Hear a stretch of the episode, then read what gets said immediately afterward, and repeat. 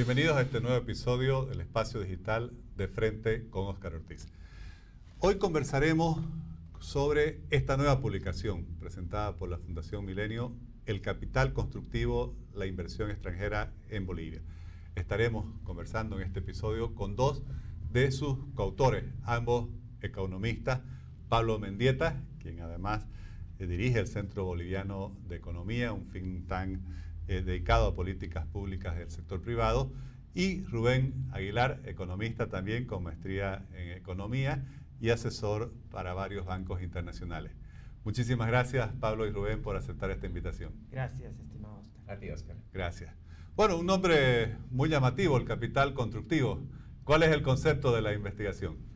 El contexto de la investigación es que hace unos dos años y también en un programa anterior eh, se presentó el capital corrosivo, que era una investigación en la que se decía cuál es aquella inversión extranjera que no necesariamente aporta al país en términos de capital, que no aporta al país en términos de tecnología, sino más bien que ve oportunidades, por así decirlo, rentistas o de alguna otra naturaleza, a diferencia de lo que viene a ser este volumen, que es el capital constructivo. Entonces, en el capital constructivo vemos experiencias con el resto de los coautores de cuáles son las características que hacen que la inversión sea favorable para un país en términos de transferencia tecnológica, de gobernanza y muchas otras cosas.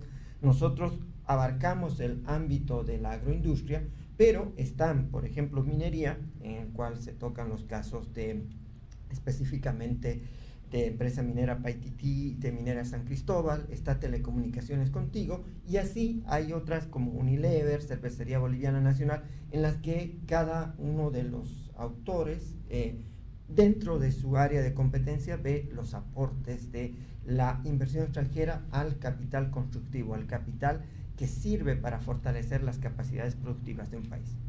Gracias. Rubén, eh, desde el punto de vista de esta investigación, que podríamos decir que es la otra cara de la moneda de la anterior investigación, antes era el capital corrosivo, ahora el capital constructivo, ¿cuál ha sido la contribución de la inversión extranjera, de esto que ustedes llaman el capital constructivo, a la economía boliviana, no sé, en el periodo de investigación? Y también podrías aclararnos cuál ha sido el periodo que han investigado.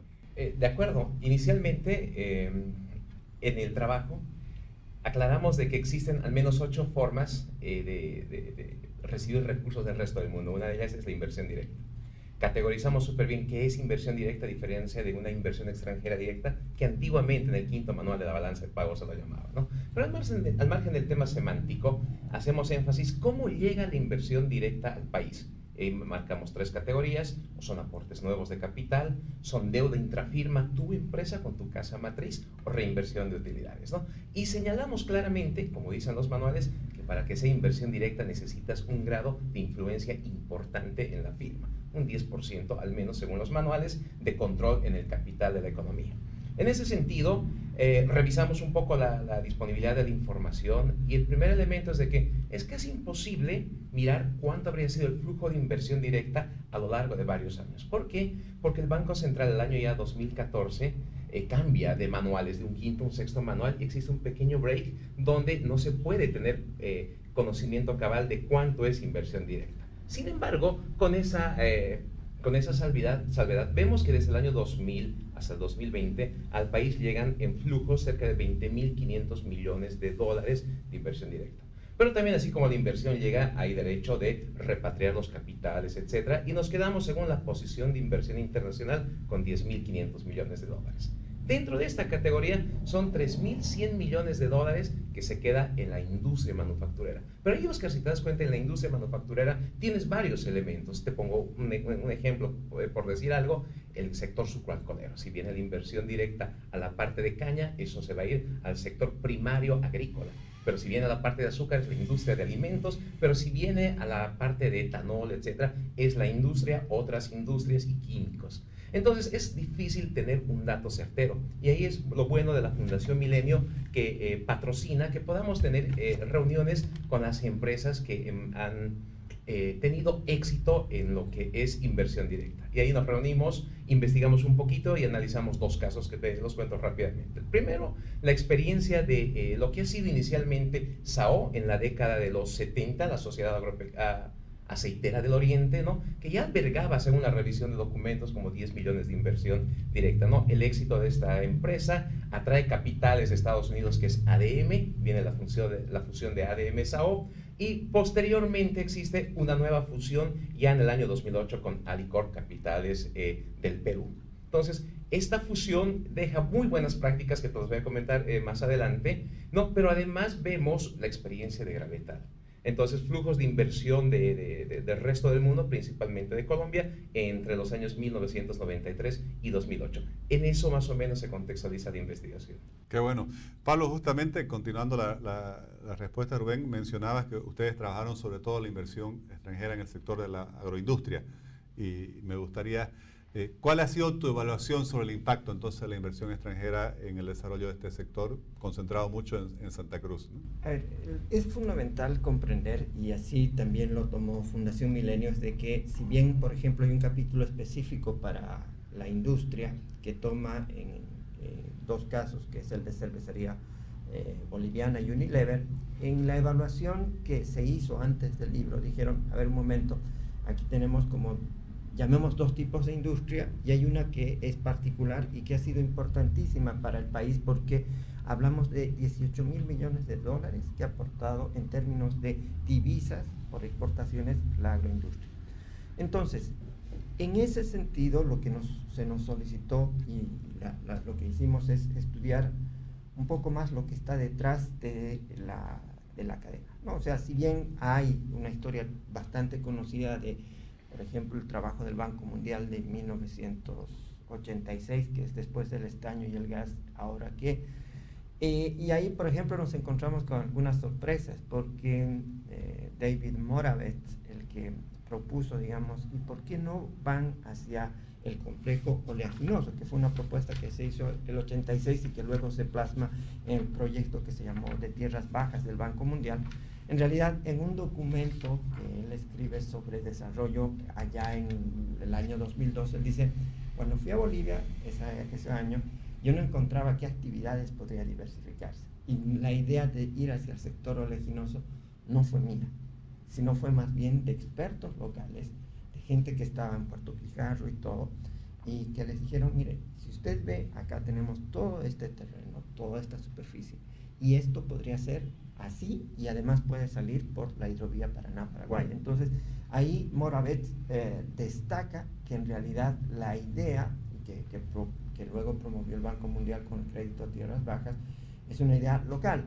En desarrollo esto es fundamental porque dado que eh, usualmente antes se pensaba que alguien venía de afuera y el de afuera te decía esto hay que hacer o no, pero él, eh, hoy está en toda la gente especialista en el desarrollo, William Easterly y muchos otros, dicen, no, hoy día tratemos de recuperar lo mejor de afuera, pero también el conocimiento, el know-how interno. Y es así como surge el proyecto, que al final ha implicado 10 veces más de producción en el sector eh, oleaginoso, que claramente ha hecho que la participación en la agricultura, en la agroindustria de Santa Cruz, eh, se duplique como de 30 a 60%, hablando obviamente en números gruesos. Gracias. Rubén, eh, mencionabas que la inversión extranjera no solo tiene el impacto económico, en fin, y su efecto multiplicador, sino también una influencia muy importante en las prácticas empresariales. Me gustaría que desarrolles justamente ese punto. Encontramos cuatro eh, beneficios eh, muy bien marcados en, la investigación. El primero, cuando el capital extranjero va a movilizar recursos desde su país de origen, sigue un conjunto de buenas prácticas al momento de cumplir políticas de compliance. Eso significa llenar formularios de legitimación de ganancias ilícitas, no financiamiento al terrorismo, prevenir el tema de delitos presentes, un conjunto de cosas que son buenas prácticas y son personas, ejecutivos, que llegan a la economía nacional con ese background, ¿no es cierto? Y dos, al momento de que los recursos vayan a llegar a Bolivia, vas a usar el sistema financiero y necesariamente la banca, que tiene como corresponsales a bancos en el resto del mundo, también tienen que llenar un conjunto de formularios vinculados a compliance, formularios Patriot, recomendaciones de Gafi o FAC. Entonces, la economía nacional recibe esas buenas prácticas y encontramos esas experiencias eh, con estas empresas. Ese es el primer elemento. El segundo es el know-how. Porque tú tienes eh, personas en Bolivia que han formado parte del cuerpo ejecutivo que han asimilado esas buenas prácticas. Entonces ya te das cuenta que ahora cuando son exportadores de granos hacia el resto del mundo, pues necesitan adecuar su firma, su compañía, códigos de ética, un conjunto de, procedimientos corporativos con el background, con el chip de que cuando ellos formaron parte de estas empresas. ¿Te das cuenta? Y un tercer elemento que lo mencionamos en el, en el texto es de que, eh, fíjate, una forma adicional de fondeo que tienen las firmas no es solamente acudir al sistema financiero para pedir un crédito. Vemos que estas empresas que han tenido en algún momento participación de inversión directa o sus ejecutivos formaron parte de estos grupos, lograron estructurar productos eh, financieros, ¿no? Productos financieros que se han emitido al mercado bursátil. A diferencia de un crédito estándar, tú generas, elaboras un pagaré bursátil, ¿no? Un, un, documento que te permite fondearte. Y eso tiene una repercusión interesante porque además te libera los recursos típicos a la banca para otros sectores y buscas financiamientos no convencionales. Y cerramos la investigación con un cuarto punto, porque si te das cuenta, por ejemplo, en el caso de Gravital a inicios de los 90, pues en, la parte este del país, en el escudo precámbrico, carecías no solamente de condiciones de infraestructura, sino también de conocimiento de personas que, eh, conocían el negocio. Y claro, en la investigación vemos resultados muy interesantes asociados a, la llegada de esos capitales. Por ejemplo, eh, eh, a inicios de los 90 tú tenías, según datos del censo, ambientes para, en, en las familias que contaban con baño y cocina, por ejemplo, cerca de 500 solamente 10 años después, con, con las firmas operando, llegaban cerca a 2.000. ¿no? Entonces, lo mismo sucede, por ejemplo, con conexiones de agua por cañería eh, y también temas eh, vinculados al empleo. Gente asalariada menos de 1.000 a inicios de los 90 y 2.500 aproximadamente 10 años después. Entonces, también existe un impacto en el desarrollo regional. Gracias. Pablo, sos un experto y, y una de las áreas de concentración de tus investigaciones es el tema del desarrollo. ¿Cuál es el vínculo, la relación que existe entre la capacidad del país en atraer inversión extranjera y sus niveles de, desarrollo y cómo ha sido la experiencia boliviana en la evaluación de que ustedes han realizado? En, ese ámbito algo interesante que realizamos, que es el otro aporte del trabajo, es que tratamos de comprender cuáles serán las barreras o los incentivos para las empresas que puedan además fortalecer la capacidad de crecimiento. No nos olvidemos de que cuando una empresa trae inversión extranjera, eso se plasma en mayor producción, mayor actividad, mayor empleo, en el caso que estamos refiriéndonos de capital constructivo.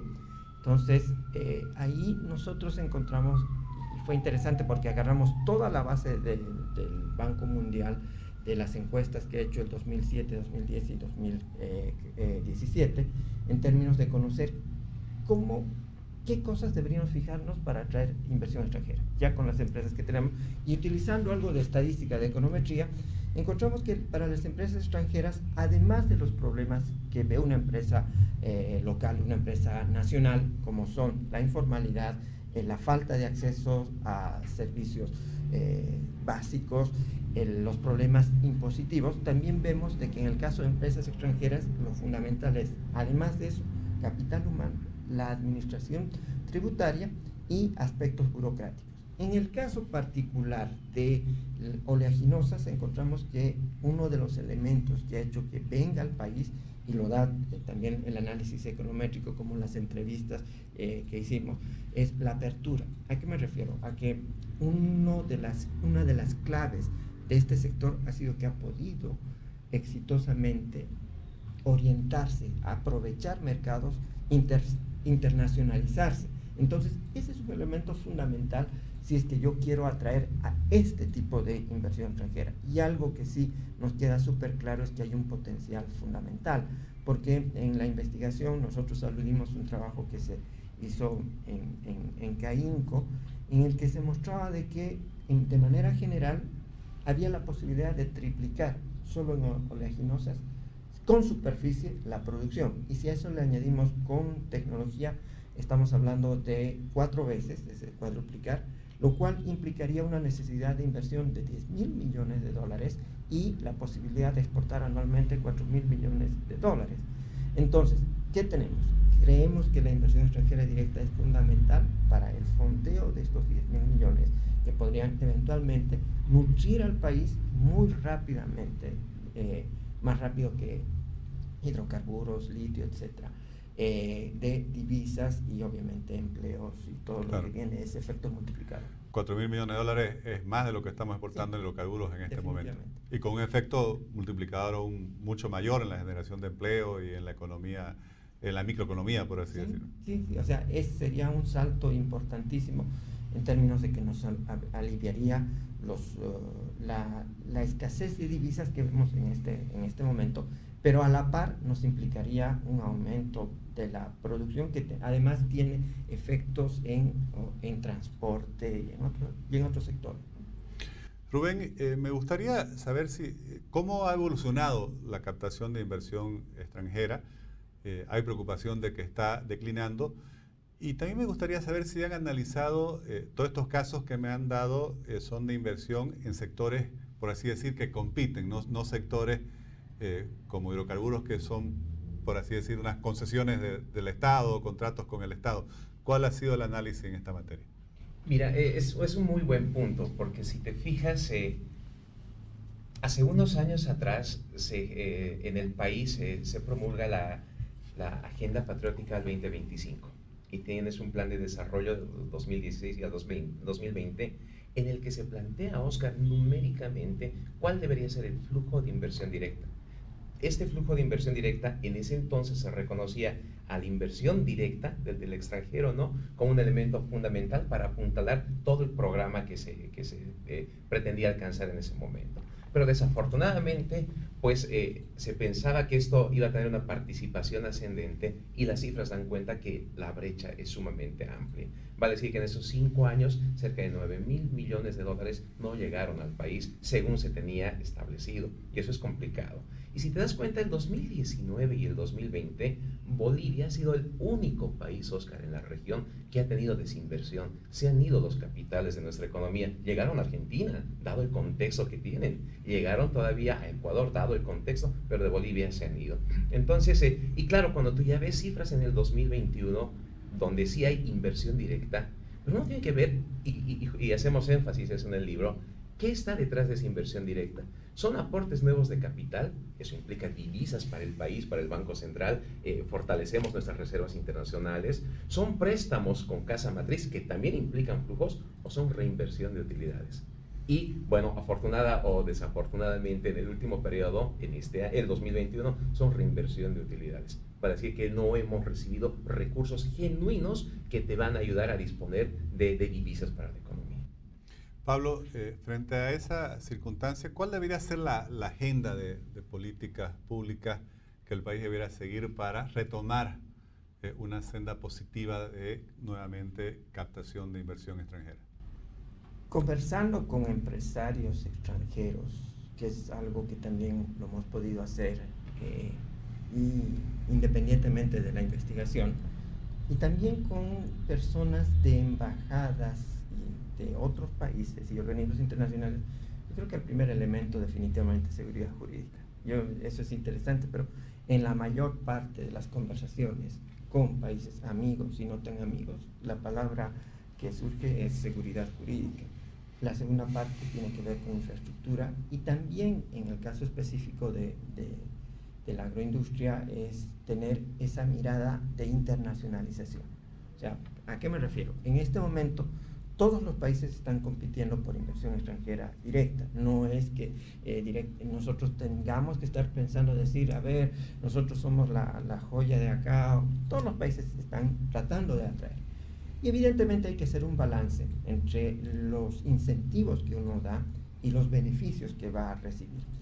Ahí creo que va a ser fundamental que a esto le añadamos un enfoque renovado. Creo que hay una agenda grande, que es la que he mencionado, la que tiene que ver con seguridad jurídica, con infraestructura, con internacionalización, como también la agenda del detalle. La agenda que, por ejemplo, en el caso específico de la agroindustria, implica creación de instrumentos financieros para que básicamente la carga que tienen las empresas, las industrias de, comprar en la materia prima en 45 días, que no se lo hace en otros países, ellos puedan tener instrumentos financieros que en otros países existen. También, y lo tiene que ver con cómo aprovechamos que el país esté dispuesto a aprovechar las buenas prácticas. Eso se refiere biotecnología, el riego de precisión, como también el diseño de un nuevo plan de uso del suelo. O sea, el plan de uso del suelo que tenemos, no nos olvidemos que es de mediados de los 90, y hoy día ya tenemos la tecnología como para decir, esto es adecuado para esto, esto es este otro eh, para el otro cultivo y así. Entonces creo que hay tanto una agenda gruesa, la vamos a llamar, como también la agenda de detalle, pero con los principios que había señalado de seguridad jurídica, de una adecuada provisión de infraestructura, como también de ser lo suficientemente abierto para que las empresas puedan operar desde Bolivia hacia el mundo.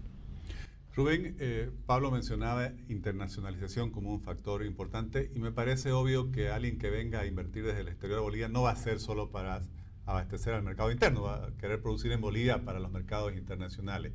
¿Es así? ¿Qué tiene que hacer el país para facilitar entonces esa internacionalización?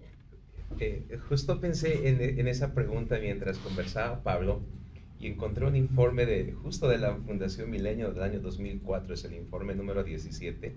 Mírate, mira, son casi 20 años del año 2004 y los elementos que daban cuenta en ese momento son los mismos de ahora. Evitar cargas tributarias excesivas, ¿no? Segundo, respetar las reglas del juego y tercero, un marco jurídico estable. Entonces, eh, yo creo que promover eso sin duda va a, implicar mayores flujos de inversión del resto del mundo, pero la experiencia nos dice que el inversionista que te va a colocar recursos al país tiene todo el derecho y debes garantizarle su retorno al resto del mundo generar políticas de controles de cambio. Por ejemplo, cuando tú eres el inversionista externo, vas a bajar los recursos al país mediante el sistema bancario y sabes que el sistema bancario tiene restricciones para mover fondos al exterior, la vas a pensar dos veces. ¿Te das cuenta? Dos, si hay restricciones, por ejemplo, para que compañías de seguros, AFPs, inviertan afuera por diversificación de riesgo, de moneda, etc., los inversionistas de afuera van a preferir no tomar posición en Bolivia. Entonces, creo que a estos tres elementos de hace casi 20 años atrás se suman los que te acabo de mencionar y el reto es cada vez mayor. Bueno, Rubén, eh, Pablo, muchísimas gracias por compartir, reitero, esta importante publicación de la Función de Milenio. Son dos de los coautores de este estudio, los felicito, creo que es una contribución muy importante. Seguramente irá a estar disponible quienes quieran leerlo en la página web de la Fundación Milenio. Esto lo está distribuyendo Plural, que es la que ha editado este volumen. Pero ¿hay posibilidad de acceso digital seguramente o no? No estoy seguro, creo que Digital eh, Plural es la que se va a encargar. Editorial Plural. Bueno, a través de la red de librerías que trabajan con ellos. Muchísimas gracias y felicidades nuevamente por este importante aporte con la investigación que han realizado. Gracias, gracias. gracias.